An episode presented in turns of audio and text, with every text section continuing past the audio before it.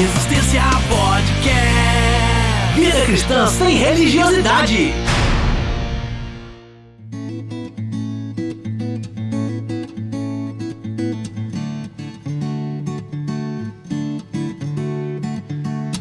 Fala Resistência, programa de número 11 no ar. E hoje nós vamos bater um papo sobre a subcultura evangélica da igreja brasileira.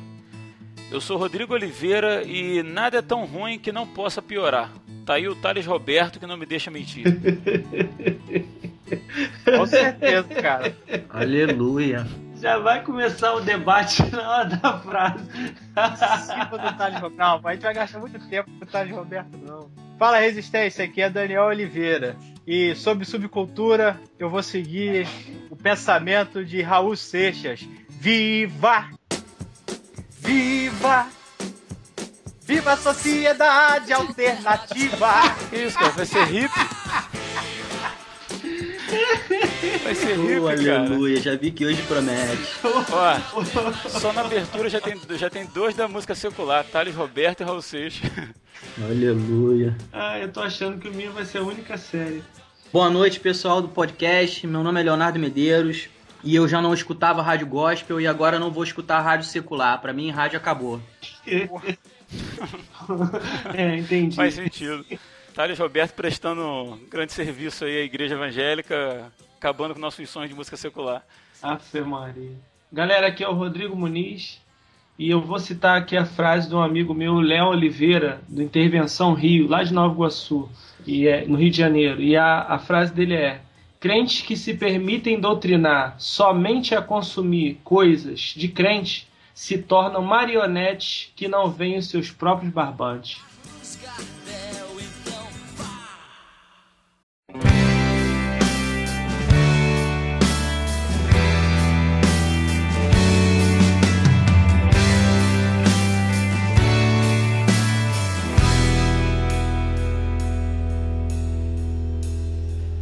Primeiramente aí, antes da gente começar a bater esse papo, eu queria agradecer mais uma vez aos ouvintes aí que têm participado com a gente, é, principalmente aí o Josias de Minas Gerais, o Eduardo Silveira, né, o Ed The Drummer, a Carla de Nova Friburgo também, queria agradecer aí em especial a Carla porque ela tem compartilhado bastante o nosso podcast aí, assim como outras pessoas têm, né, mas a, eu tenho visto assim que vários amigos da Carla têm chegado aí, curtido nossa página no Facebook, brigadão aí Carla em especial.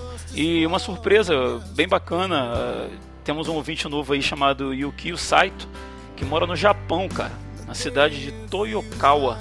Ele mora há 15 anos no Japão, trabalha lá, entrou em contato aí com a gente, participando e curtindo nossa página no Facebook. E muito obrigado aí, Yukio Saito, de Japão, Toyokawa. Já dá pra ele mandar umas receitas de yakisoba pra gente. Yakisoba é chinês. A chinês? Passou longe. Só. Sushi, sushi. Sushi é japonês? Então tá bom. Vamos orar aí pra Deus mandar um ouvinte da China também pra gente. Eu não... da China já tem o, o cara da, da pastelaria, dali do... Carne quesoflango. Carne quesoflango ou caçolo?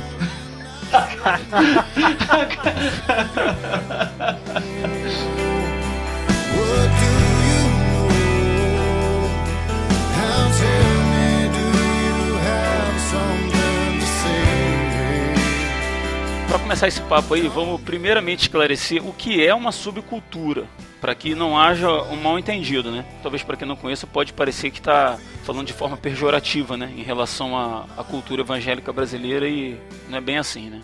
É, o, o Edward Taylor, que é um... É Taylor não, cara? Taylor, não, é Taylor.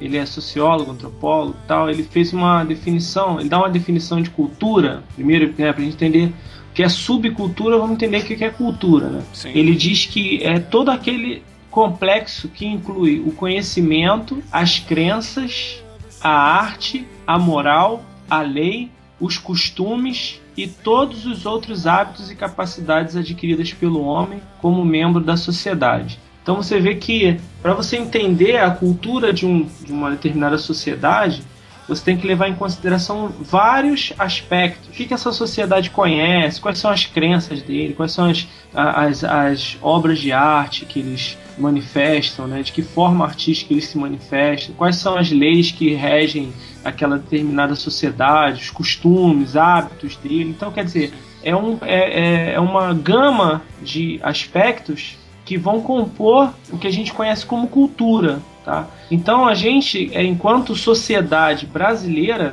tem uma cultura. E aí dentro da sociedade você vai ter é, a partir porque ele, ele, ele cita as crenças também, né? Então a gente vai ter as diversas crenças dentro do universo brasileiro aí, que a gente está restringindo a nossa nosso olhar aqui só sobre o Brasil. Então dentro desse universo Brasil a gente tem diversas crenças, né? Muitas delas que se cruzam, né? Se, se perpassam e, e- e cada uma dessas crenças, já que a gente está trabalhando no âmbito da religião, cada uma dessas crenças vai acabar gerando a sua própria cultura, o seu próprio modo de vivendes, que de alguma forma é influenciado pela cultura geral do brasileiro, mas que consegue também se destacar e, e- e se construir, se constituir enquanto um sistema complexo também de relações e, e de, de construções simbólicas para aquele grupo. Que a gente vai começar a entender o que seria subcultura. Seria uma cultura que nasce a partir de uma cultura maior, é, é, delimitada ou que tem a, a sua, digamos assim, o seu início dentro de um desses aspectos, que pode ser a crença ou a arte, que a gente pode ter uma subcultura dentro de pessoas é, envolvidas numa, numa determinada linha artística. Né? Como que pensa, como que agem pensam os, os, os dançarinos, sei lá, bailarinos, como que é, agem e pensam aquelas pessoas que são, são militares, né? Cada um tem uma cultura diferente, digamos assim, né? Então aí seria nasceriam essas subculturas. Tem uma definição de subcultura assim bem, bem simples que diz que subcultura é o conjunto de particularidades culturais de um grupo que se distancia do modo de vida dominante sem se desprender dele. Né? Ele é diferente da, da contracultura, né? que ela age contra, contra a cultura que ela está inserida. Né? A, a subcultura ela se, ela se permite viver ali dentro, né? ela se, se distancia de, de certa forma né? do, do modo de vida dominante, mas não se desprende dele. Né? É, a contracultura, ela é, acho que é a, é a tentativa de trocar a cultura dominante. É uma nova cultura se colocar no local, na, na posição da atual, da dominante, no caso, né? Ela é radical, né? Isso. É interessante o que o Rodrigo Muniz falou, né? E se a gente for levar aqui para o Brasil, que, por exemplo, é, você citou aí do rapaz do Japão, que o, o Japão é um país e você consegue identificar a cultura dele, apesar que a gente não pode examinar com perfeição porque a gente não mora lá, mas tem fortes características. Já aqui no Brasil, que foi um país que foi colonizado por várias culturas, a gente vê que no Brasil essa, essa noção de cultura geral é, é, é não é plena, assim, né? Totalmente certa. Por exemplo, no sul, você vê que predomina um tipo de cultura, no sudeste é um outro tipo de cultura, no norte e no nordeste é outra, outra cultura que é mais forte. Aqui no Brasil a gente poderia dizer que é um. Como a gente é um país continental, né? É um país Uhum. com várias culturas diferentes de um outro. Por exemplo, se for na Itália, é praticamente a mesma cultura no país todo. No Japão, a, a mesma cultura no país todo. Já no Brasil, não. As regiões já estão separadas por nível de cultura, né? É, aqui a situação seria até um pouco mais complexa do que os países mais antigos, né? Sim, sim. Roberto da Mata é, tem a, dá a mesma, é, a mesma conceituação de cultura que o Muniz trouxe. Uhum. Tudo, língua, conceito de leis, religião, é, tudo isso o Roberto da Mata também vai, vai falar. Por isso que eu acredito que, me permitam discordar de vocês na- no, no sentido de que o gospel ele não é uma subcultura, o gospel é uma cultura. Porque, na verdade, é, traz consigo a cultura norte-americana. É uma tentativa de americanização do, do Brasil.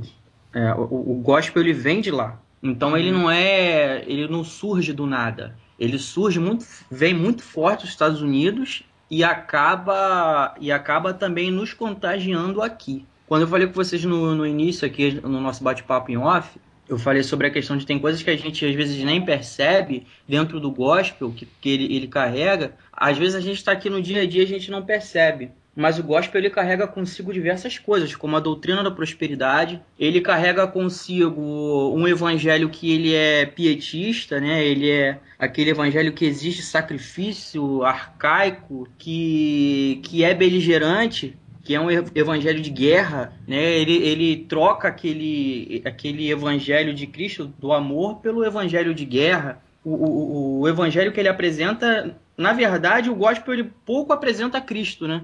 Se você pegar qualquer coisa de relação a Cristo, você vai ver que é pobre. A gente encontra no, no, no gospel arca, Uhum. templo, é, coisas relacionadas ao Antigo Testamento, mas não encontra nada sobre Cristo. É difícil. Até pode ser que eu tenha, esteja é, desatualizado. Mas se vocês me apresentarem de repente aqui algumas músicas gospel que tenham a palavra Cristo, eu até me dou por satisfeito, porque dificilmente. Aham, mas eu, eu acredito, Léo, que a gente vai é, pensar até mais além, mais para além do gospel mesmo. É, eu digo a subcultura evangélica mesmo. É, é claro que, que o, o gospel meio que se confunde né, com, a, com a igreja evangélica brasileira em muitas coisas. Mas eu acredito que a, que a subcultura evangélica em si, ela já tem assim é, características suficientes para se definir como, como subcultura, mesmo antes dessa inserção do gospel. Você entende assim? Do, do gospel enquanto movimento, que eu digo, tá? E vocês sabem que eu faço essa diferenciação de, de evangélico, protestante, evangel- evangelicalista, pentecostal, neopentecostal, que cada um tem um- uma linha diferente de pensamento. É, Sim, com Nós somos, uma- é, somos plurais, né, cara? Então, assim, eu, eu, eu, eu- eu vejo, apesar do. O gospel, eu vejo é um termo que abrange a todas essas igrejas. Por isso que eu digo, é uma cultura. É- é- Ele é muito maior do que em si é, um evangélico. Ele não abarca só o evangélico. Ele é- hoje ele abarca os, os protestantes, os pentecostais, neopentecostais, neopentecostais carismáticos independentes, é, católicos. Os católicos também é, é, tocam, Uhum. porque eu moro do lado de uma igreja católica e eu ouço eles cantando diante do trono, é, cantando aquele maluco que só fica gemendo, como é que é o nome dele? É o quê? Qual é o nome dele, cara?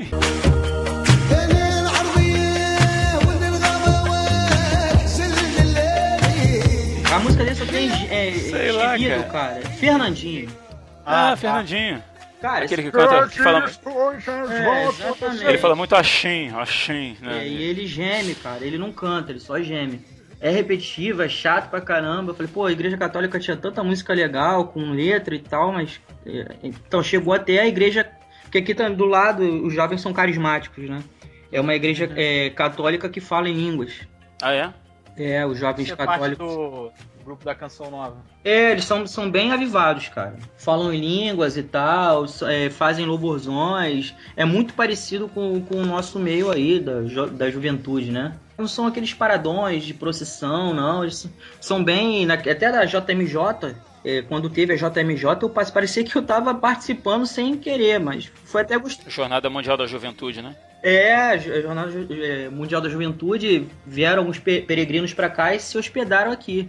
Então eles faziam culto até 10 horas, 11 horas da noite. Era até animado, uns musiquinhas e tal. E você não, não vê muita diferença não, cara. Você só percebe depois quando o padre toma uma palavra e eles têm os termos próprios dentro da igreja e tal. E é só assim você percebe. E você ainda vê que eles ainda são um pouco mais avançados do que nós, né? Uhum. Eles ainda leem a palavra, eles leem a Bíblia, tem um momento que eles leem a Bíblia e tal. Infelizmente, isso aí tá acabando com a gente. Aham. Tem uma, continuando essa definição de, de subcultura, de repente alguém que está ouvindo a gente aí pode estar pode tá, assim se incomodando com isso e dizendo que a igreja evangélica não é uma subcultura propriamente dita, né? Mas dentro da definição diz que a subcultura é um grupo diferenciado dentro de uma cultura. A gente já tinha falado isso. E tem um trecho aqui que diz assim que os membros de uma subcultura tendem a compartilhar uma aparência similar que os identifica, podendo ser um determinado penteado, roupa, é, no seio de uma subcultura, é hábito falar-se um dialeto particular ou usar termos pouco frequentes em outros grupos. Você vê como é que a gente enquadra uh, os evangélicos brasileiros dentro disso aqui com tranquilidade, sem forçação de barra, né? E como a gente também se enquadra nisso. né? Sim, sim, em Um muitas exemplo, coisas sim. vou dar um exemplo agora aí. Lembra, outra coisa sutil que a gente vive e a gente às vezes nem percebe. Tudo que é música sagrada, a gente chama de quê? A gente chama de louvor. Não é louvor? Vou tocar um louvor. Mas nem tudo é louvor, cara. tem música de contrição, tem música de adoração, entendeu? Então assim, e esse, essa, esse é um jargão. Pela popularização do termo, que acaba Exatamente. obscure- obscurecendo a definição certa para cada coisa. Né? Sim. Exatamente. Vocês, é, você- não sei se vocês lembram, é, todos nós aqui temos 30 anos, o Daniel completou hoje. Parabéns. Então, Ei, é- Parabéns aí. Então, assim, é, parabéns, Daniel. Parabéns, parabéns. vez. Então, assim, é, na década de 80, para diferenciar é, pejorativamente um cristão protestante de um, de um católico, eles chamavam a gente de quê? Crente. Bíblia. É. Lembra disso? Era É, Bíblia- crente. Bíblia eu não peguei não, mas o crente até hoje, é, né? crente. Primeiro, eles foram criar o termo crente em nome do Senhor Jesus Cristo. Foi o que a igreja protestante criou na época. Na verdade, a igreja pentecostal, a Assembleia de Deus, é, quando veio, é, adotou esse nome para se, se dif- diferenciar.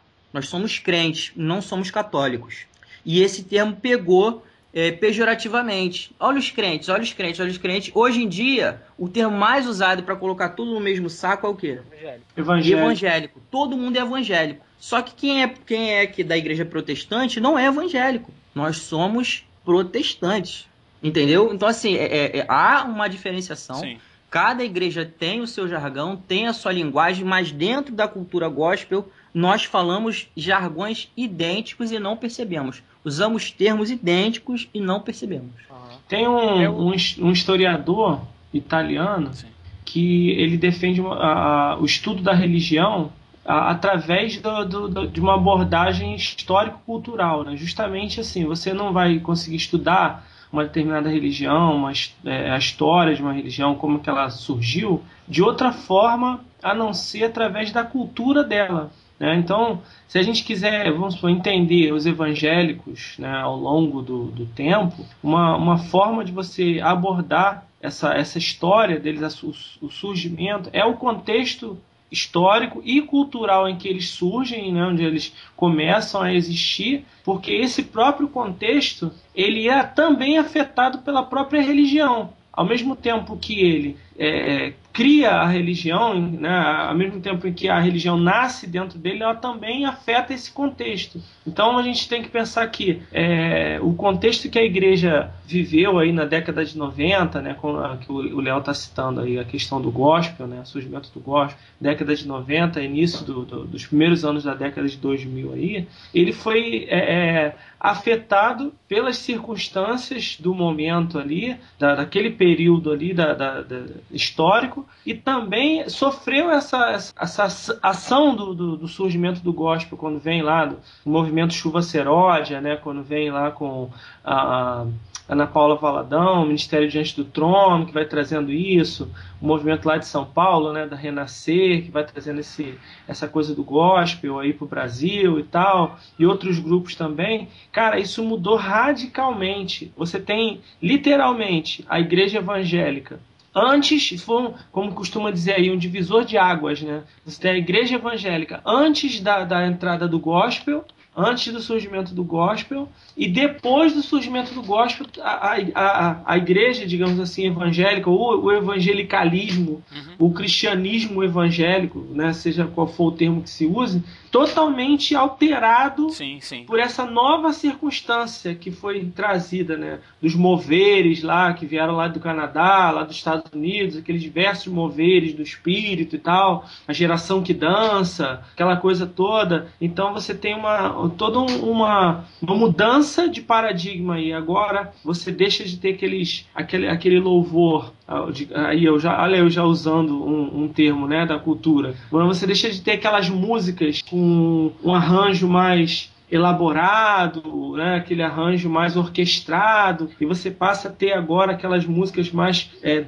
pop rock, né, e tal. E Sério, isso vai, vai dominando todas as denominações, inclusive as, as históricas começam também aí a, a- tipo assim, já que não posso vencê-los, vamos juntar a eles, né? E acabam aderindo e entrando nessa cultura também, que é a que já sofreu mudanças, né? Já, já sofreu várias mudanças agora, nesse contexto em que a gente vive, e agora a, a gente está vivendo essa, essa coisa aí de, de, um, de um, um evangelho tão massacrado por maus exemplos que fica difícil até de você fazer uma definição de que cultura é essa que a gente tem, né? É, ela vem, essa cultura evangelical, ela vem dos Estados Unidos, como eu falei pra vocês, e teve um marco, eu não sei se vocês já ouviram falar, na, na Aliança Evangélica Mundial. Ela foi uma, uma frente missionária que ela veio, veio dos Estados Unidos pra cá pra, pra combater mesmo, cara. Assim, ela, ela, ela é fundamentalista, ela é petista,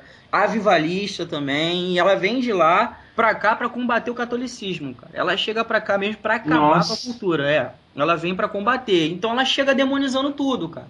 Que tudo é, é diabo, tudo é. E isso ficou. É por isso que eu tô falando. é- Essa cultura dos Estados Unidos, ela é muito forte aqui. Nós, brasileiros, temos sempre essa mania de querer imitar os Estados Unidos em tudo.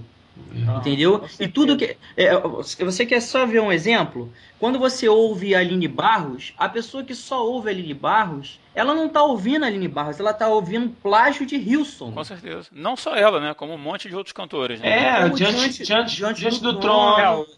É, o. Song é australiano, tá? É.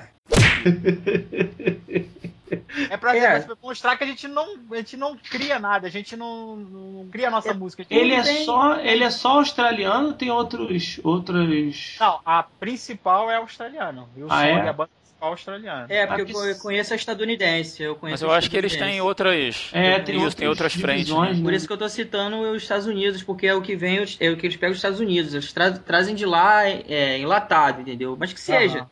Ele Não, não é a cultura nossa. É, traz É, fora, né? É, então assim, é, eu posso falar também Paul Wilbur, posso falar Uhum, o pessoal Will- lá, é, como é que é o nome daquele cara? É, Ron Knolly. É, o Zona É. Music, né? Foi E forte. sim, é, todos Uhum. esses caras é, são de lá. Então, é, é, é, trazem essa, essa cultura toda pra cá, traduzem na língua portuguesa e só que junto com essa tradução vem uma teologia norte-americana, né, Uhum. que não fala a nossa situação. A, a teologia norte-americana é uma teologia que ela fala de abundância, ela fala de domínio, ela fala de guerra, Ela porque faz- os Estados Unidos é um país assim.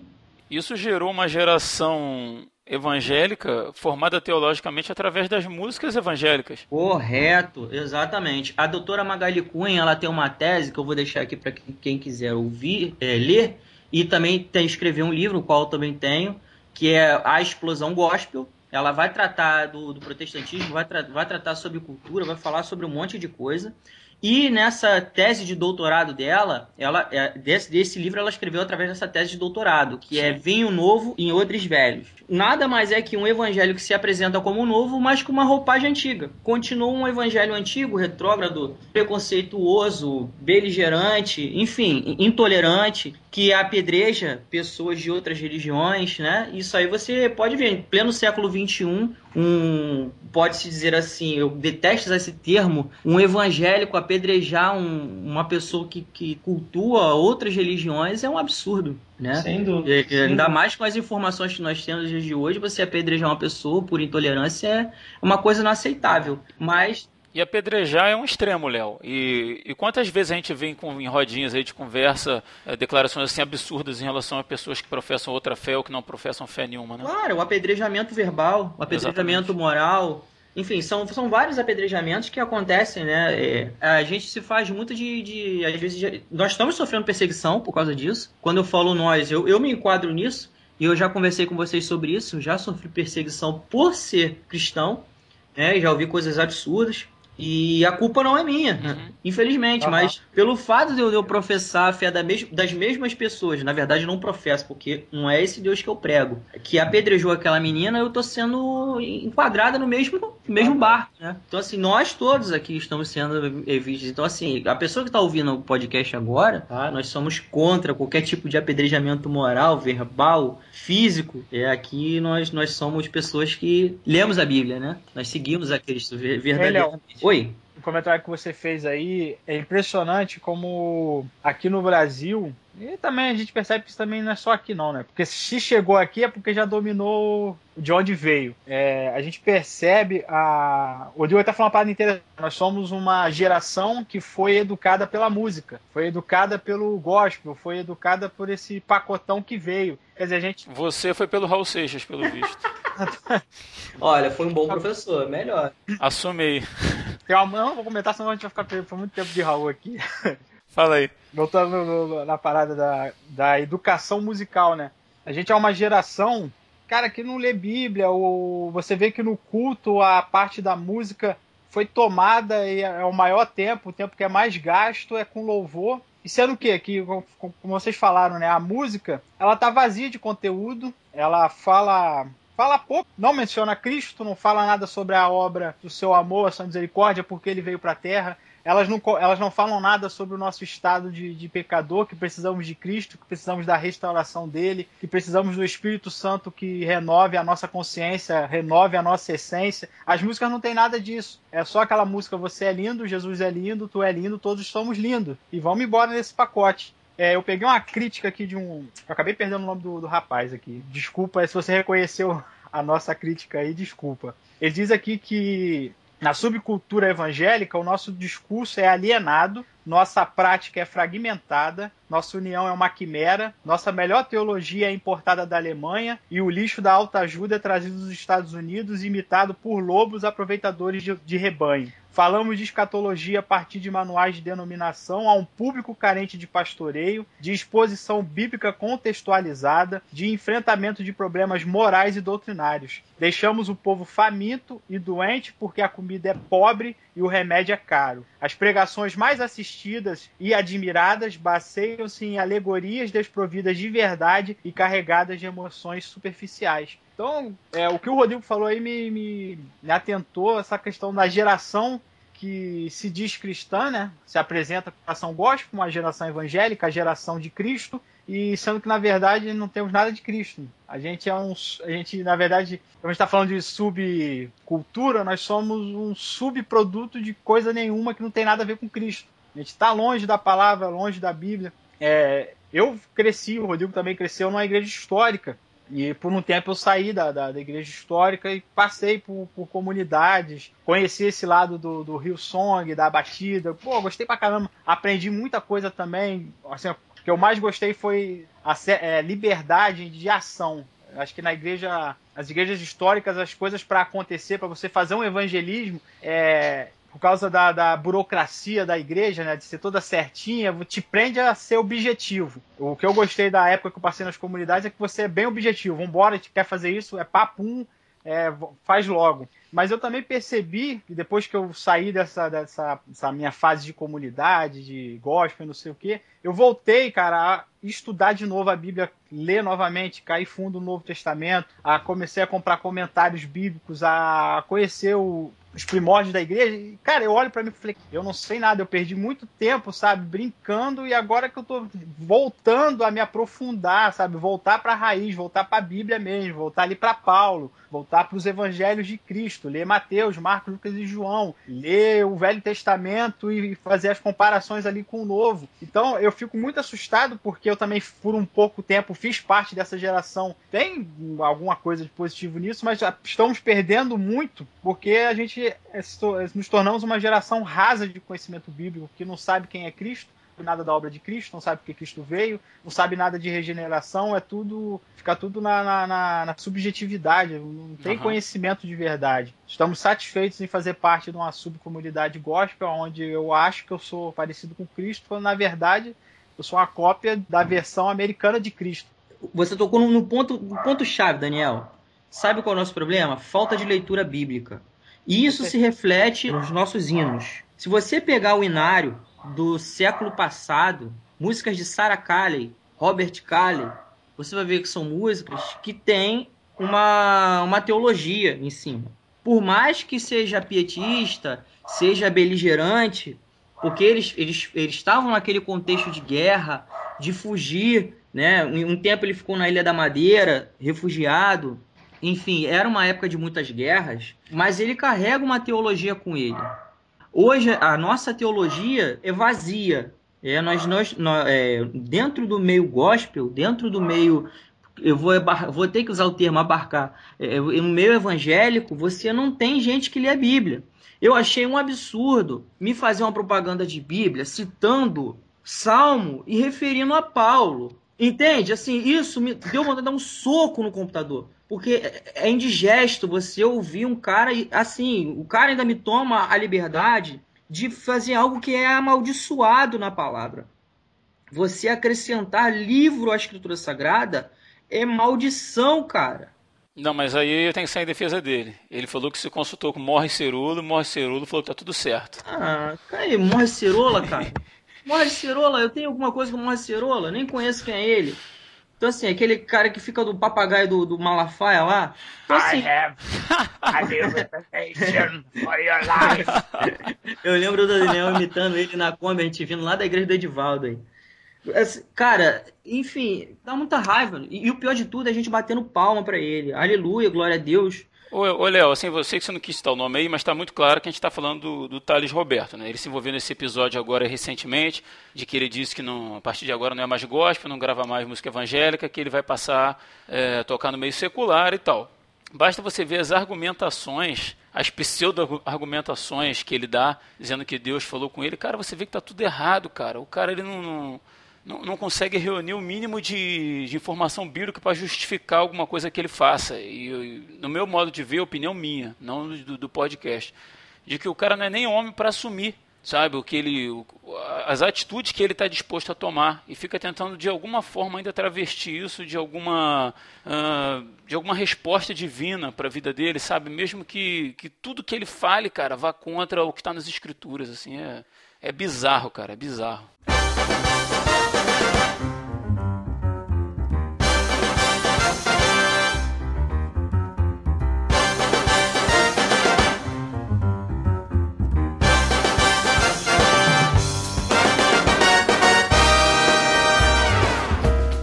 Pessoal, agora eu queria só levantar uma questão e lembrar que cultura não é só música, né? A gente Sim, falou o tempo todo aqui a respeito de música, música isso, música aquilo, mas a cultura não, é, evangélica não restringe só a isso, né?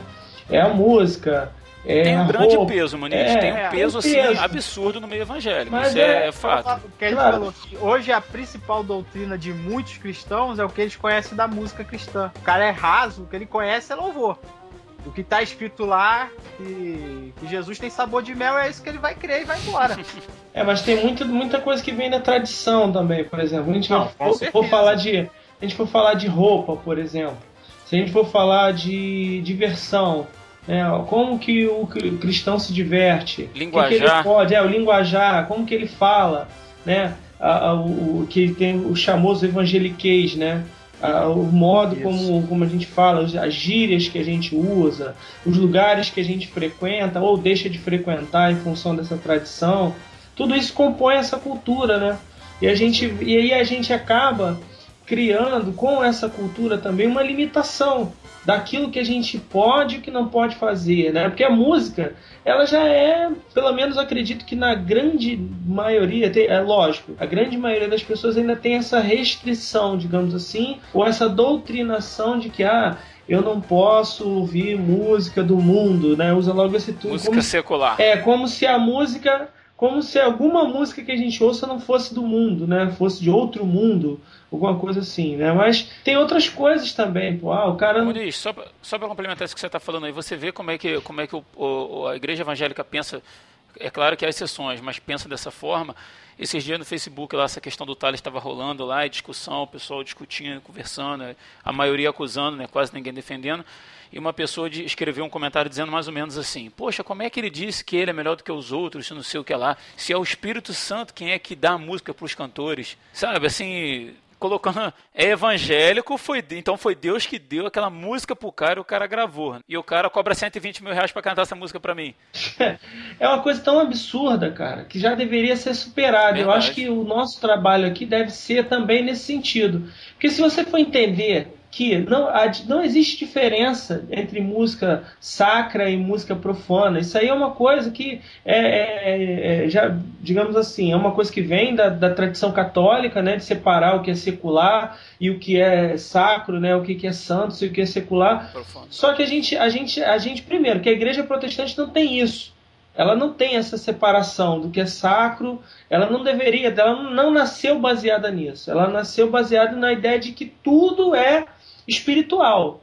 Então, a gente já não deveria ter essa separação, né? O que entender que não existe uma música que é sacra e uma música que é profana, né? E o próprio o próprio Tales aí, ele por não conhecer isso, por desconhecer isso, ele acabou dando tiro no próprio pé. Em que sentido? Porque não existe diferença se o cara, se uma, uma música ela é dada porque uma música ela é inspirada por Deus e a outra não é. Pelo contrário, a palavra fala que toda boa dádiva ela vem de Deus, cara. Sim. Então até o cara lá que, que do, do ACDC que, que compõe uma música lá, que infelizmente ele pode estar compondo uma música lá, uma determinada música, ou um cara do Slipknot lá que vai compor uma música lá de adoração lá a Satanás, sei lá, não sei, é, ou uma outra banda qualquer que, que, que compõe, compõe adorando ao diabo lá, digamos assim, o dom que ele recebeu, ele recebeu de Deus, cara. Não foi o diabo que deu para ele. Se ele tá usando isso pra adorar ou não, ou não é outra história, né? Aí é que é a grande questão. Aí você pode fazer música ruim ou música boa. Aí é diferente.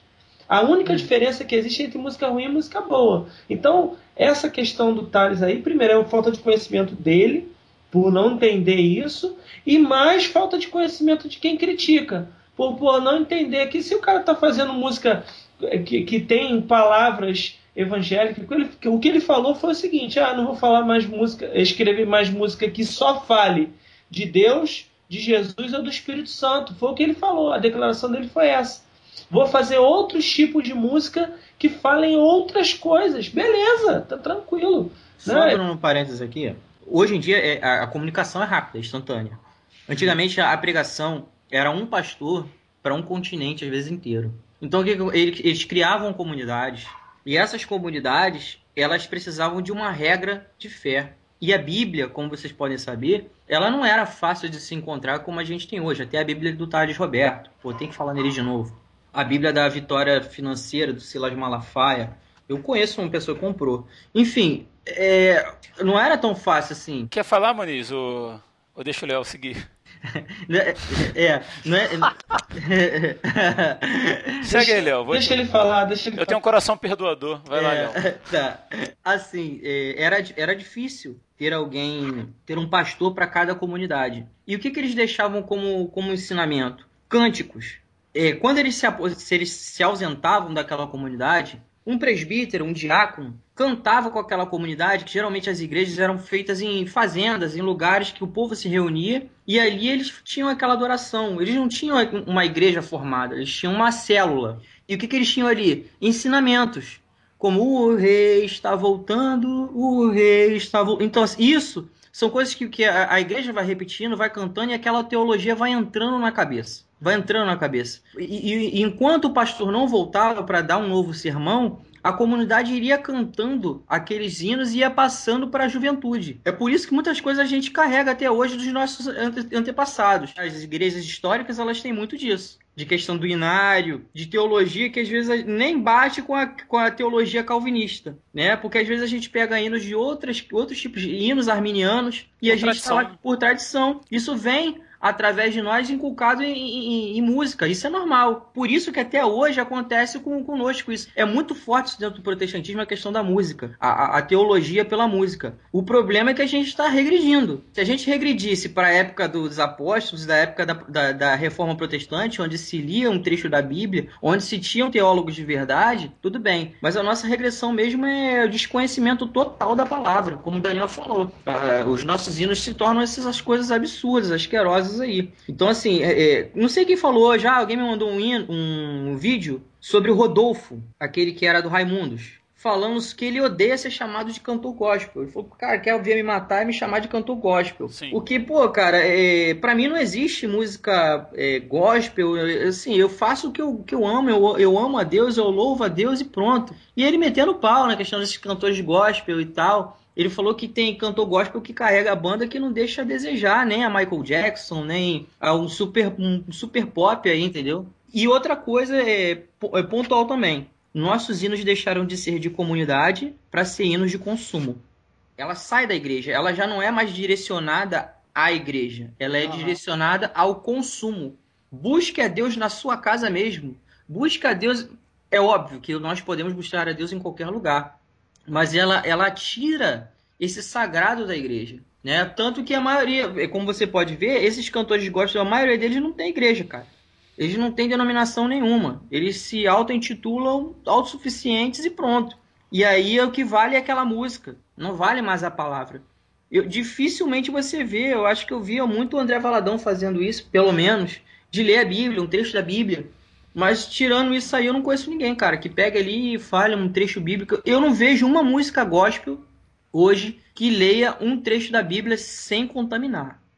A gente vê até pra, pelas nossas reuniões nas igrejas aqui. No caso, eu vou falar da, nossa igreja histórica, né? Uhum. Igreja presbiteriana. Você vai no culto de oração, normalmente na terça-feira é o culto de oração, quinta-feira é o culto de doutrina, estudo bíblico, domingo de manhã é a escola dominical e à noite o culto, o culto aberto, né, o culto público. Tu vai na reunião de oração vazio, só as senhoras da SAF lá orando por todo mundo da igreja.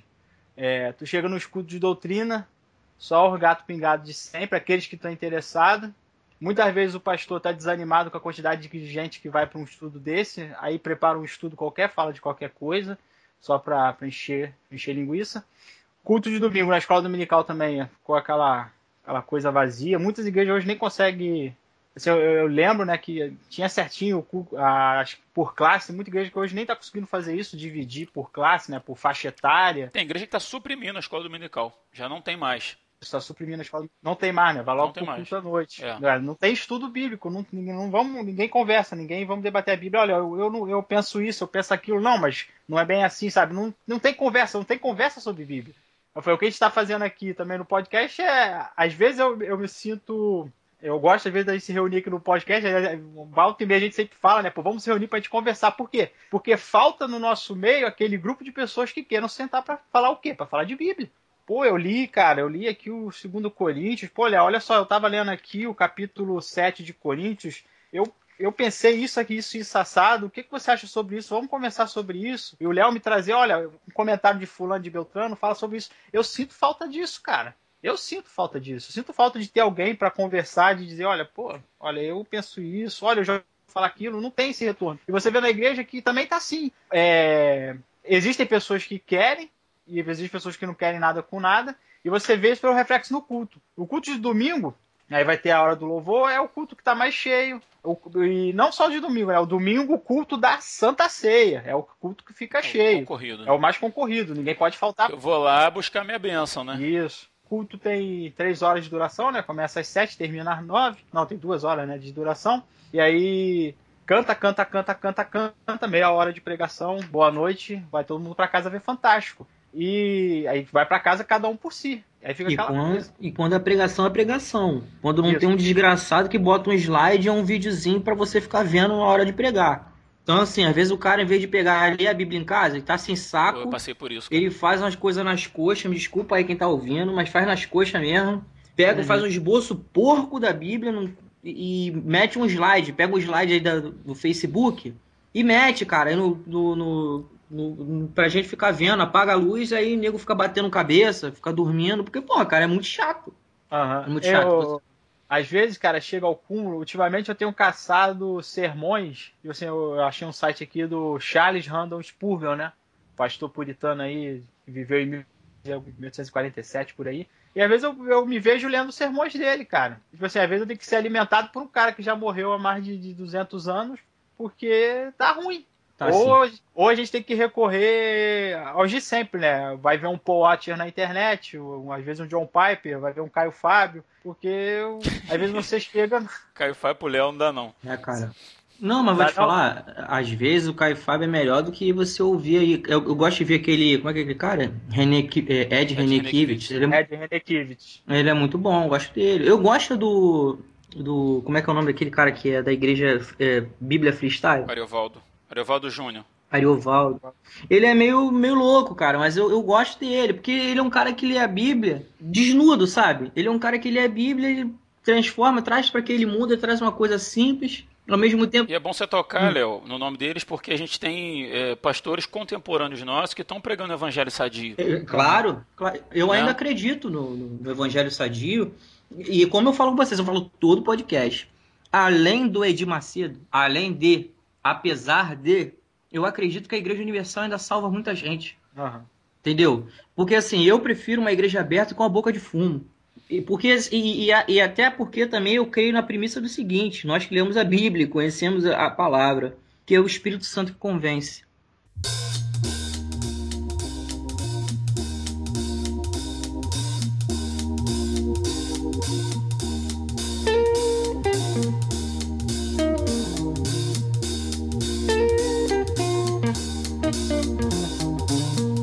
Acréscimo na lista que eu fiz aqui de pessoas que eu tenho lido, tenho visto mensagens, quero acrescentar aqui também o Padre Fábio Melo da Canção Nova. Cara, show de bola. O bonitão, Ô. né? Não, não só bonito de, de aparência, mas também a, bonito, bonito de Espírito Santo, porque o cara fala com muita coerência, com, com verdade, prega mesmo a- o Evangelho de Deus. E aí a gente fica nessa. só puxando a sardinha pro, pro gospel, né? Mas também tem gente boa também na, na- na- nossos irmãos católicos aí. Eu cito aí o padre Fábio de Mello. Fui numa reunião da Sociedade Bíblica do Brasil, na Igreja Presbiteriana de Caxias, a primeira Igreja Presbiteriana de Caxias, e o líder da, da, da- da Sociedade Bíblica, né, que estava lá, ele disse que a Sociedade Bíblica tem feito um trabalho em conjunto com a Igreja Católica, com o Grupo Canção Nova, eu não, não tenho certeza qual a- e eles foram procurados, eu acho que pela própria Igreja Católica, a apoiar o trabalho de estudo bíblico da Igreja Católica, de um grupo de jovens que se reúne direto para estudar a Bíblia. Ele falou sobre isso, olha só. A gente que ama tanta palavra, que brigou tanto por isso, a reforma protestante veio em cima disso, é a Bíblia, é a palavra, é o evangelho, é a graça. E nós abandonamos a palavra e eles estão abraçando. E, assim, a gente critica eles, sendo que agora é eles que tem que criticar a gente, porque a gente que está fazendo errado e eles estão fazendo certo. Outra coisa, muito tempo atrás, eu, eu participei, eu tinha um colega meu que ele era católico, ele me convidou para ir numa reunião de jovens. Cara, foi uma das melhores reuniões que eu já fui na minha vida. Sinceramente, eu fiquei assim, eu me senti muito bem, tranquilo, sabe? Eu, eu fiquei impressionado, eu não sei se eles fizeram tipo uma missa, uma santa ceia. A, a, própria, a própria líder do grupo lá partiu o pão, todo mundo partiu, sabe aquela coisa do, do sentimento do ágape, né? Aquela comunhão. E falamos, falamos do evangelho, cantamos, eu cantei. eu- graças a Deus eu sou um cara bem mente aberta para isso. Eu não, eu- meus pais também me, me ensinaram a, a ser aberto, né? O evangelho ensina a gente a ser assim, né? Apesar de ter sido criado numa igreja que, que doutrinariamente bate de frente no- no- em pontos doutrinários com os nossos irmãos católicos, mas eu sempre tive esse coração aberto. E, cara, foi, eu não esqueço essa experiência, para mim foi marcante. E é aquela parada, como você falou, é, uma vez eu estava até conversando com o Rodrigo sobre isso, e às vezes a gente fica muito defendendo ah, a igreja, a minha doutrina, não sei, não sei o que lá. Cara, Cristo tá no- nos salva até talvez dos nossos excessos doutrinários ou dos nossos excessos religiosos. Porque ficar nesse patamar de quem está mais certo, quem está mais correto, quem tem, a melhor interpretação bíblica, se a nossa salvação está fundamentada em quem tem a melhor interpretação bíblica, ai de qualquer um de nós. A minha salvação está ali na cruz do Calvário e é, é nisso que eu, que eu me garanto. Claro que eu tento ser coerente com o evangelho, com a Bíblia, com a palavra de Deus. Claro que tem coisas que são berrantes, mas eu tenho certeza que até os meus excessos religiosos estão, na- estão, estão perdoados na conta do Calvário. Por isso é possível que a gente tropeça. Por isso, Senhor, eu preciso de ti. de ti. É isso aí.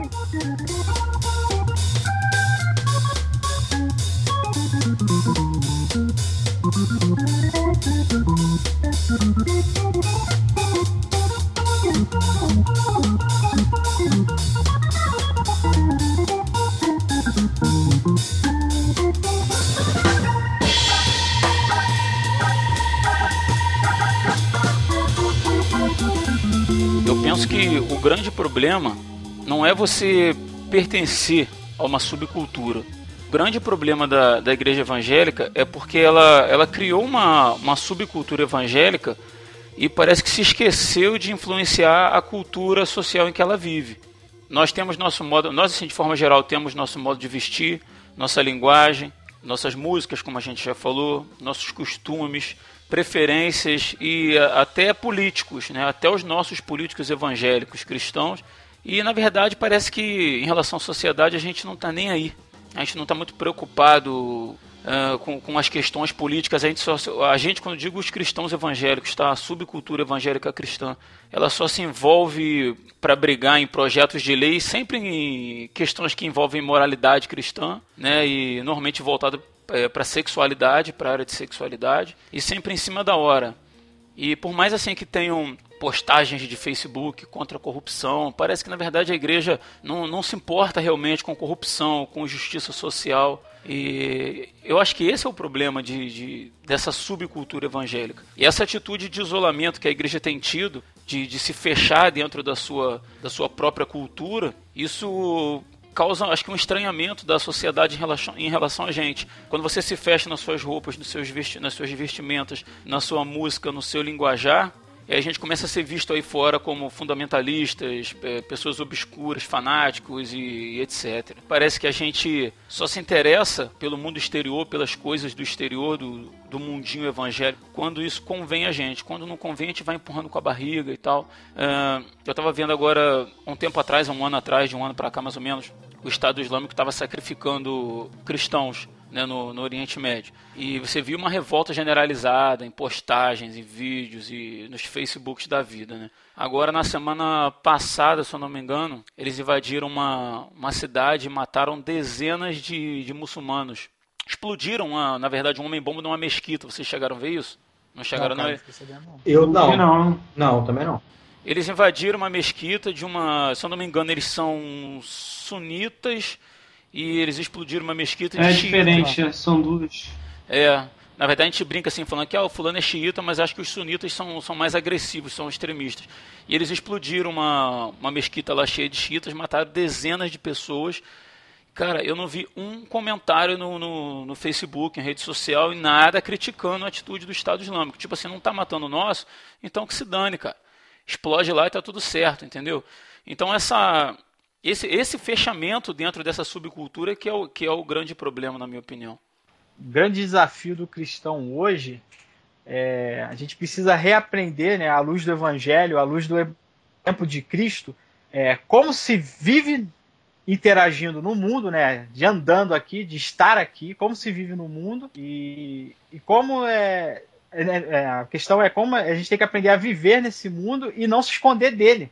Porque o que a igreja está fazendo é isso. Eu estou aqui, eu tô, a gente está no mundo. Nós estamos nos escondendo dele, estamos nos protegendo dele. Né? A questão da subcultura é essa: é a casca que eu crio para me proteger daquilo que não pode entrar em contato comigo, senão me contamina. Né? O mundo jaz no maligno, então eu fico bem quietinho aqui dentro, né? Isso, dentro da, da, da, da minha cápsula protetora, né? Dentro Sim. da minha. Eu fico protegido.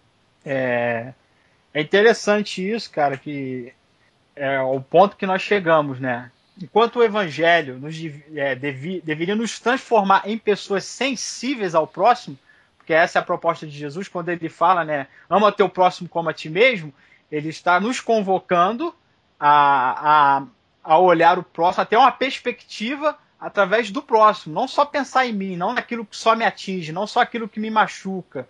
Eu sinto fome, mas pô, aquele cara lá também tá sentindo, opa, hoje eu tô bem alimentado, mas aquele o outro cara tá passando fome. E se eu tivesse no lugar dele? Eu gostaria que alguém se compadecesse de mim, porque eu tô com fome, eu quero comer. Ou eu estou desabrigado, eu queria que alguém me ajudasse. E Jesus ele tem toda essa, essa visão, né? A gente vê que várias vezes ele, ele se coloca na posição. Né? A, a própria vinda de Cristo à Terra, né? o que, que Jesus fez? Ele se colocou no nosso lugar, ele assumiu a posição do pecador, ele assumiu a nossa culpa, né? Mas muitas vezes Jesus, aí já trazendo para outra visão, ele, ele olhou para nós e se compadeceu da nossa miséria, da, no- da- do nosso egoísmo. Ele, ele olhava para a gente assim. É o padre Fábio Melo que fala uma coisa muito interessante que ele diz que Jesus tinha uma particularidade que só ele podia ter realmente, né? Que ele olha para o ser humano e ele tem o poder de não vê-lo como ele é, mas sim como ele, como ele, né, que Jesus pode torná-lo depois. Então, várias pessoas ele, tipo assim, quando ele encontrou Zaqueu, que era um corrupto, quando ele encontrou aquela a mulher samaritana, ele já encontrava essas pessoas já sabendo da miséria delas, né, da ruína espiritual, dos seus erros, dos seus pecados, mas o intuito dele já era salvá-las, transformá-las, por quê? E eles colocavam no lugar delas. No caso de Zaqueu, que era rejeitado pelos religiosos, que foi desprezado por todo mundo, é, Jesus vai na casa dele e faz aquilo que ninguém queria fazer com Zaqueu, que era sentar na mesa. Eu certa vez ouvi uma pregação sobre esse texto de Zaqueu e o pastor perguntou, né, o acho que pregou e perguntou o que que Jesus pregou para Zaqueu.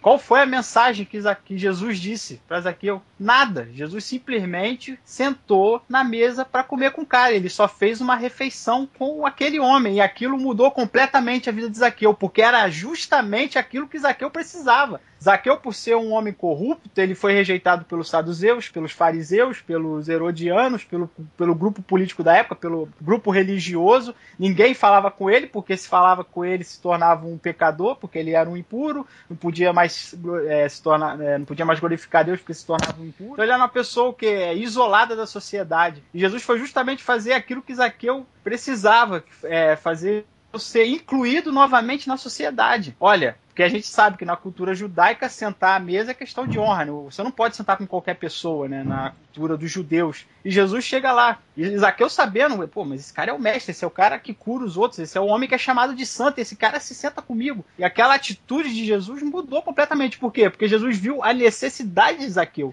Sabe, Zaqueu não tá precisando que você. Que, Zaqueu não tá precisando que ninguém chegue para ele e fale, ó, você é um corrupto, safado, sem vergonha, que se você não mudar de vida, você vai pro inferno. Não era isso que Zaqueu tava precisando. Ele tava precisando de, olha só, cara, eu quero sentar comer com você. Posso? Eu gostaria de ter o prazer de sentar contigo à mesa, de repartir refeição contigo. Eu gostaria de criar um halo de. de não é o halo de novo, de criar um elo contigo, de, de, de, de ter algo de amizade. E Zaqueu, essa atitude de Cristo transformou a vida dele. E Jesus não disse nada, não pregou, não falou, ó, evangelho, olha, Zaqueu. Jesus não fez revelação, olha, Zaqueu, eu sei que tu tem pecado, e hoje eu vim te trazer arrependimento. Não, ele não fez nada, ele só simplesmente sentou e comeu com o cara. E foi o que você falou, a gente tá aí vivendo no nosso mundinho, excluído do mundo dos outros. A gente só, é, a gente só fala quando é cutucado, se não comentar, a gente não quer saber do próximo, se, se esse outro tá sofrendo, se tá doendo. Se... E, cara, isso não tem nada a ver com o evangelho. Isso não tem nada a ver com o evangelho. É, a gente diz que é, a coisa é tão berrante, né? Porque em premissa a igreja, né? Os cristãos são chamados por esse nome por causa do, né, de que nós somos os pequenos cristos. E cadê os pequenos cristos do mundo? Os pequenos cristos não estão escondidos, não, eles não existem. A realidade é essa. Eles não estão escondidos e tal, não. Eles não existem. E quando eles existem, eles, é, sei lá, são pouquíssimos que tentam fazer a diferença e fazem a diferença, né? É, Mas di- diante, da, diante da, da grandiosidade, da quantidade de pessoas se dizendo cristãs, é um número ínfimo, é quase inexistente. É aquela questão, Muniz, é, você falou da, da- do número de cristãos, e a gente pega a, pro outro lado. E o número de Zaqueus, que estão necessitando da visita de um Cristo? De, de um cara que pare de sentar o cacete dele, mas que venha, pô, eu quero sentar contigo, quero conversar contigo, pô. É só sabe, o mundo todo, né? É só o mundo todo. Só o mano. mundo todo precisando desse Cristo. É, você vê como é que o crescimento de evangélico na, na última década, mais de 16 milhões de brasileiros, é, acho que o dado do censo de 2010, se eu não me engano, do, do IBGE evangélico, 42 milhões de fiéis no Brasil, 20, do, mais de 22% da população.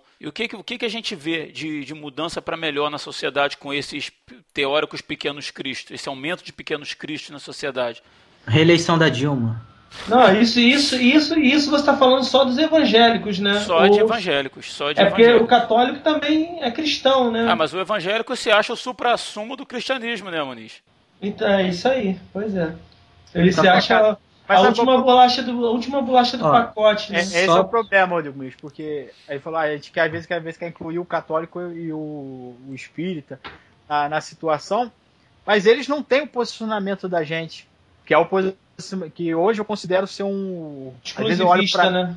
Não, é, um posi- é o posicionamento fariseu, é o, o posicionamento religioso. É o cara que aponta, você tá errado, eu sei o caminho certo, o que eu faço é o certo. É o cara que sobe com. o- É o fariseu e o pecador, né? Que sobe, o publicano que sobe pro templo. É o cara que olha, ó Deus, O evangélico hoje é isso, Senhor. Graças te dou porque não sou como os demais homens do Brasil, que só pecam contra ti. Mas eu vou ao domingo toda a igreja. Senhor, eu sou santo. Eu canto, Senhor, Aline Barros. Senhor, eu canto diante do trono. Senhor, eu participo dos cultos. Senhor, eu dou o dia.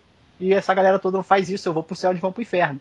É, Rubem Alves fala que o, o, o não, não católico ele anda olhando para o céu, cara. Ele anda, ele anda olhando tanto para o céu que ele esquece os que estão aqui embaixo. E aí é que a gente esquece do Zaqueu, né, cara? É, Quando a gente de repente só encontra no Zaqueu, só lembra do Zaqueu quando ele tropeça na gente, ou a gente tropeça para xingar ele. Olha só. Mas a gente anda olhando muito pro alto. A gente está procurando a Deus lá no alto e esquece do próximo aqui. Então o, o- o não católico tem isso. E sobre a questão do, do- do- da gente, nós, nós somos plurais, né? A Igreja Católica ela tem um comando central. Ela tem um líder central.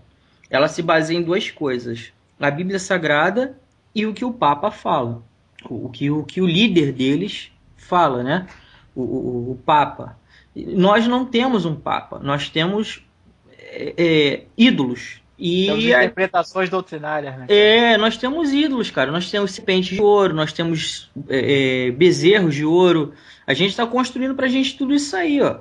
Tá tudo. E a gen- é um samba do crioulo doido, cara, que ninguém entende nada. E, e Cristo, como eu também falei das vezes passadas, Cristo se perde nesse caminho. A gente tá, tá ligado a. Cada um tá ligado num foco, sabe? É, uns estão olhando para a arca, outros para a salvação, outros estão olhando pro, pro alto, né? Outros estão olhando, como você falou, eu vou à igreja, eu dou o dízimo, eu participo daquela comunidade, está tudo bem. Eu conversei, eu tenho conversado com as pessoas e eu, eu tenho uma visão de igreja, mas, cara, tá assim, tá assim, tá assim, e a pessoa, não, não vejo assim não, tá tudo bem, a igreja tá cheia, as pessoas estão indo à igreja, não tem mais confusão, não tem mais debate, todo mundo concorda com o que a gente fala, não tem mais, é todo mundo remando junto, fazendo. Você, mas, gente, isso é um sinal de doença. Se ninguém reclama de nada, se está todo mundo conformado, tá- é, é- é alguma coisa tá errada. Tá errado isso aí, entendeu? Não tem mais aquele debate bíblico, não tem mais, tá todo mundo concorda, todo mundo baixa a cabeça. Quer dizer, se houver uma heresia, se houver alguma coisa errada, vai continuar errado e ninguém vai falar nada. Tá, tá faltando isso no nosso meio. Gente que lê a Bíblia, gente que, que, que discorde, gente que pensa diferente. E o problema do, desse evangelho nosso é um evangelho de massa. É um evangelho que formata a cabeça dos jovens, é um forma- é, formata a cabeça do, do, do fiel, e ele não consegue pensar diferente. Ele não tem uma visão diferente da Bíblia, ele não se permite ler, entendeu? ele não se permite questionar, ele não se permite estudar, e aí continua nesse idas e vindas, olhando para o alto, eh, fazendo besteira, apedrejando os outros, e, e assim vai. Ô, Léo, você falava dessa, dessa situação do não católico que anda olhando pra cima, não é isso? Isso. Em vez de olhar para as mazelas do outro. Eu lembrei de uma, de uma foto, cara, de um fotógrafo chamado Davi Ribeiro. Eu acho fantástica essa foto, cara. Eu vi ela uma vez assim me marcou muito. Ela foi tirada, se eu não me engano, em São Paulo, naquela marcha com Deus, pela família e tal, né? É, um grupo celebrando essa marcha com bandeira do Brasil na mão, todos assim de costas pro, pro fotógrafo, né? Ele estava num, numa plataforma assim, não sei do que. Vou colocar na postagem o link dessa foto. Enquanto as pessoas estão lá celebrando a marcha com Deus, atrás deles ali tem um mendigo deitado no chão com a cabeça coberta dormindo. E as pessoas assim absolutamente alheias a ele, sabe? E comemorando lá, invisível, cara. E eu, quando você falava disso aí, eu eu lembrei. o Estado que tem que dar, igual aqui no Brasil, né, que o Estado tem que é obrigado a dar saúde, dar educação, então a igreja ela pode se eximir disso, porque hoje nós temos um Estado é, construído. Então não é mais obrigação da igreja alimentar o pobre. Em Deuteronômio o cara fala que o dízimo foi feito para quê? Para sustentar, né, os sacerdotes que não tinham herança, que não tinham, eles não ganharam terra, então eles não ganharam herança física, sabe? Eles não têm lugar onde morar, eles não têm emprego para trabalhar, então enquanto as outras tribos tinham que trabalhar, a tribo de Levi trabalhava do templo. Era para sustentar eles, mas está lá para sustentar a viúva, para sustentar o órfão, para sustentar o pobre nessa terra. Quer dizer, cara, a Bíblia sempre foi voltada para isso, cara. O Evangelho sempre apontou para isso, sempre apontou para o próximo. Cara, se você tem recursos, ajuda aquele que te ama. Foi isso que Jesus fez. Jesus tinha o quê? Jesus tinha o poder de multiplicar o pão. Então ele usou o recurso que ele tinha, ele sendo Deus homem, ele pegou o pão e multiplicou. Agora você tem dinheiro suficiente para comprar o pão para alguém, para dar um lanche para qualquer pessoa? Meu Deus do céu, faça. É, eu fico triste, Rodrigo, eu fico triste. E fico triste até, é bom a gente falar isso, eu, como eu falo. Eu aponto pra mim mesmo, porque eu também já eu faço parte da sociedade. Muitas vezes eu vejo meu coração ficando religioso, ficando farisaico, em vez de ser um coração Jesus Cristo. Jesus Cristo olha para baixo. O coração religioso, o coração farisaico, o coração saduceu, ele olha para cima, só fica pensando em Deus, olha para si mesmo, se enxerga o melhor dos homens e não consegue se enxergar no próximo. é, sobre cultura evangélica, né, nas, nas mais diversas nuances né, que foram citadas aí, a subcultura evangélica, é, que na realidade ela é uma cultura religiosa, né, ela nasce da religião. Não frisar bem esse termo, religião. Ela nasce de uma, de uma, de, ela é uma cultura religiosa. E só que Jesus não salvou a gente para uma religião, né? ele salvou a gente para um reino. E esse reino ele vai constituir uma outra sociedade. Uma, é, até o, o, o Daniel brincou né, no, no, no início da, da sociedade alternativa, mas realmente é uma sociedade, uma, uma sociedade paralela a esse mundo que a gente vive, uma sociedade dentro de- dentro da sociedade. E aí esse reino ele tem a sua própria cultura, que é uma cultura perfeita. É uma cultura perfeita, é uma cultura que se adapta a qualquer outra cultura, a qualquer outra sociedade. É uma cultura que não segrega, é uma cultura que não divide, que não afasta. A cultura do reino é a cultura perfeita. Por quê? Sim. Porque é a cultura do amor. É simples assim. A cultura que a gente, enquanto é, é, membros desse reino, enquanto participantes desse reino, porque foi para um reino que o Senhor nos salvou. Enquanto participantes desse reino, a nossa cultura, o objetivo de vida nosso é esse, amor. E é isso que o Daniel falou, que é, é- é o que faz a diferença, quando, é o que mostra, é o que destaca o reino de Deus do mundo. É o amor, cara. Então nós não fomos chamados para uma cultura baseada na música, nós não fomos chamados numa cultura baseada na roupa, nem no linguajar, porque isso é da religião. Isso, é da, isso, isso tudo está aprisionado dentro dos grilhões da religião. Agora, se você tem uma cultura, se a tua cultura é o amor, se, a tu, se o teu modo de viver é o amor, fica tudo muito mais simples, cara. Muito mais fácil, porque o que, que passa a ser pecado? Então, o que, que é pecado? Pecado é tudo aquilo que vai contra o amor, cara. Tudo aquilo que é desamor passa a ser pecado para mim. Então, se é desamor por Deus, se é uma música que não, que não demonstra ou que não inspira amor a Deus, porque quando eu ouço uma música de, um, de, um, de qualquer música que seja, e eu, eu ouço aquilo e falo, caramba, Deus existe. Porque é- é- é- aquele autor ele criou uma letra maravilhosa, uma canção, uma melodia maravilhosa que uma pedra não é capaz de fazer, que um, um ser irracional, como a gente costuma falar, não é capaz de fazer porque foi um, um dom. Ele é a imagem e semelhança do Altíssimo, cara. E aí quando eu olho para ele, ele, cara, compôs uma música ali lindíssima, com uma letra super inteligente, sabe? E, e não importa qual é o teor, mas eu vejo Deus naquilo ali. Então eu vejo que aquilo ali, de alguma forma, é uma adoração a Deus, cara. É uma forma de amor a Deus. Então, pô, bate com a minha cultura, que é a cultura do amor a Deus, do amor a mim mesmo, que aquilo me faz bem, e do amor ao meu próximo. Agora, qualquer coisa que vá, que vá contra isso, que a minha, se a minha cultura é a cultura do reino de Deus, a cultura do amor, fica muito simples, cara. Então, quando eu vejo um cara que carrega uma Bíblia debaixo do braço, como o Daniel está falando, e dizer, ah, como eu já ouvi, eu já ouvi na minha lata falarem assim, ah, isso aí é safado, rapaz, isso aí de- isso é vagabundo, isso aí não, não precisa de nada não, isso aí não quer trabalhar. E às vezes a pessoa está numa situação de risco ali, cara, precisando de uma ajuda, e aquela ajuda que você dá, cara, que não vai fazer diferença nenhuma no teu bolso, você faz dar uma ajuda para aquela pessoa ali, aquela pessoa muda de vida, sabe? E, e a pessoa carrega uma Bíblia debaixo do braço e fala isso para mim, cara, isso aí é, é, é reino aonde, cara? Então eu quero concluir a minha fala. Pô, totalmente é a contra, é a contra, contra cultura do reino.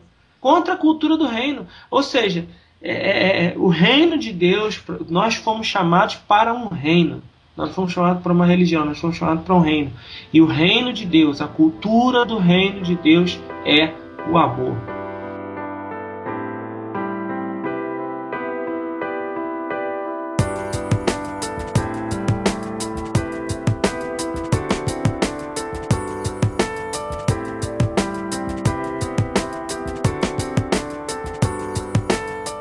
Pessoal. Vamos aí às nossas considerações finais para a gente caminhar para o encerramento do programa. Fala aí, Léo. Obrigado pelo, pela oportunidade. Mais uma vez a gente está junto aqui, reunido, debatendo coisa saudável. E eu gostaria que vocês, s- vocês se aprofundassem mais no assunto. Se vocês quiserem alguma coisa, alguma bi- bibliografia, vocês procurem a doutora Magali. Né? A, a tese dela está na internet, que é Vinho Novo e Odres Velhos. Vai falar sobre a questão do, do gospel, a questão do, do evangelho, cenário evangélico. Vai tratar de diversos assuntos. Vai falar sobre cultura, ela vai aprofundar tudo isso e de um modo não, eh, não só teológico, mas como midiático. Tá? Eh, e também tem o livro dela, que também é o que foi tirado dessa tese, que é o, a explosão gospel, né? que ela explica diversas coisas que explica dentro da, da, da tese de doutorado dela, mas ela acaba também eh, eh, atualizando algumas coisas. Né? Você pode também eh, eh, pegar o novo rosto da missão, que é do, do Longini, tem o Celeste por Vir, que também que fala sobre eh, eh, a questão do, do, do protestantismo também. São diversas bibliografias que você pode pegar para ler para entender o que é ser evangélico, o que é ser protestante, o que é ser eh, pentecostal. Tudo isso aí vai ajudar vocês a numa leitura muito legal. E o último que eu posso também falar, que fala sobre a questão das ondas de pentecostalismo, é um, é um, é um estudioso chamado Paul Freston, que também vai falar sobre esse assunto. Eu usei todos esses, esses, esses autores na minha monografia que fala sobre esse assunto, o gospel. Então, beleza, Léo. Obrigado pela sua participação. Fala aí, Dani.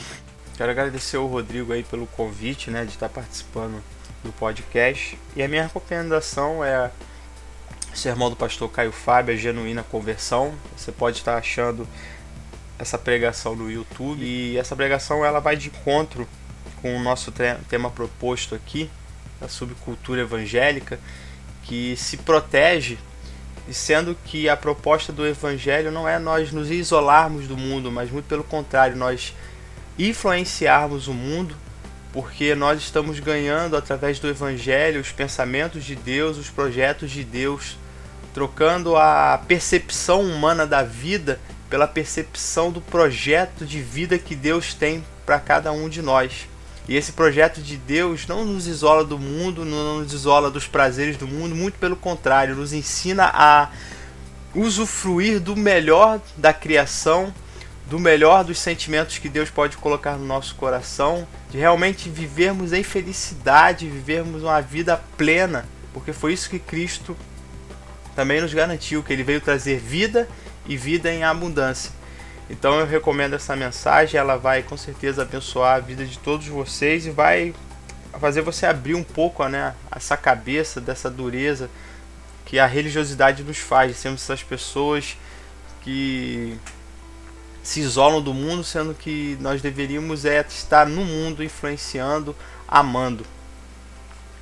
E meu convite, né, é que nós leamos, abramos o evangelho e meditemos na palavra do Senhor e busquemos ser como Cristo foi, uma pessoa que andou nesse mundo, mas que cuidava do pecador, que era sensível às necessidades, às necessidades, às necessidades sociais, sabia da, da, da, dos problemas das pessoas e estava sempre interessado em poder ajudá-las, em poder motivá-las. E esse é o chamado da igreja.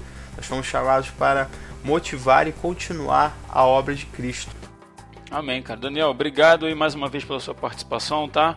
Parabéns aí mais uma vez, agora que você é um cara na casa dos 30. Alô, obrigado. Felicidade aí. Muniz, parece aí, fala pra nós. É, tô aqui. É, galera, só quero agradecer mais uma vez aí por participar do podcast e recomendar aí para vocês o livro O Verdadeiro Evangelho do Paul Washer. E se você tiver aí de bobeira, passeando pelo YouTube aí, assista os vídeos do Paul Washer, que Deus tem usado bastante esse cara para poder é, avivar a, a igreja e você realmente vai ser abençoado. E lembrar né, a todo mundo aí para não deixar de comentar, não deixar de lançar aí a sua, a sua pergunta, o seu pensamento em relação ao assunto. né? Porque a gente, como o Rodrigo sempre fala, e eu estou tomando até um pouco a fala dele agora, né? Pô, faça o favor. faça o favor. É, de que a gente não recebe salário, a gente não ganha nada para poder fazer o podcast, para participar do podcast.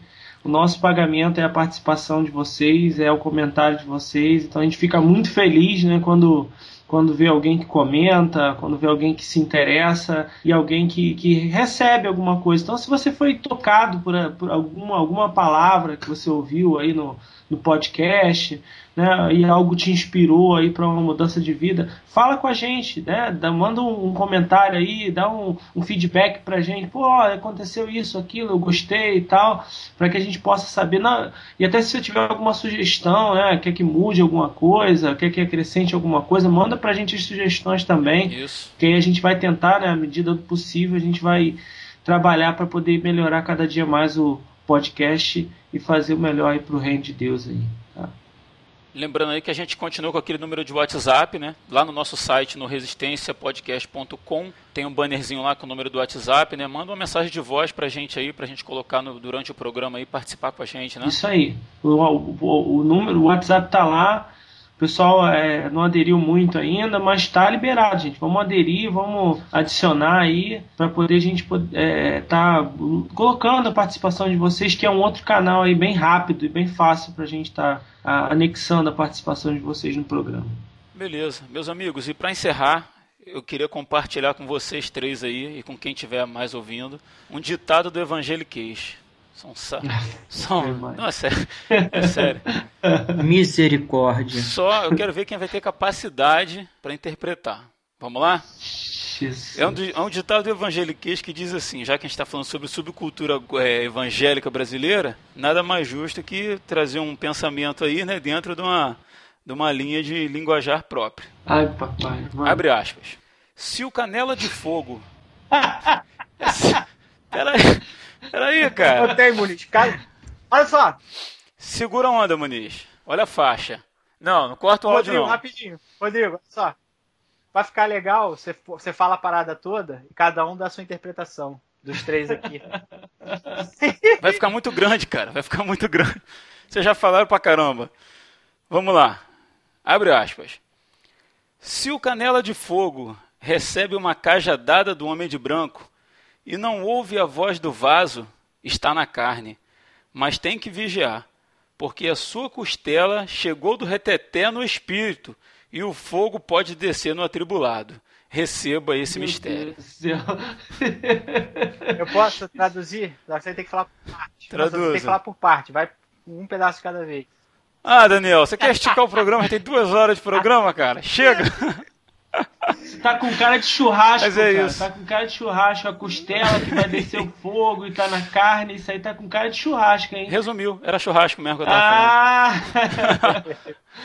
Ah! Então é isso, galera. Obrigado aí por você que se dispôs a ouvir mais uma vez. Ajude a gente aí compartilhando e comentando. Valeu? Eu sou Rodrigo Oliveira e se você está ouvindo isso, você é a Resistência.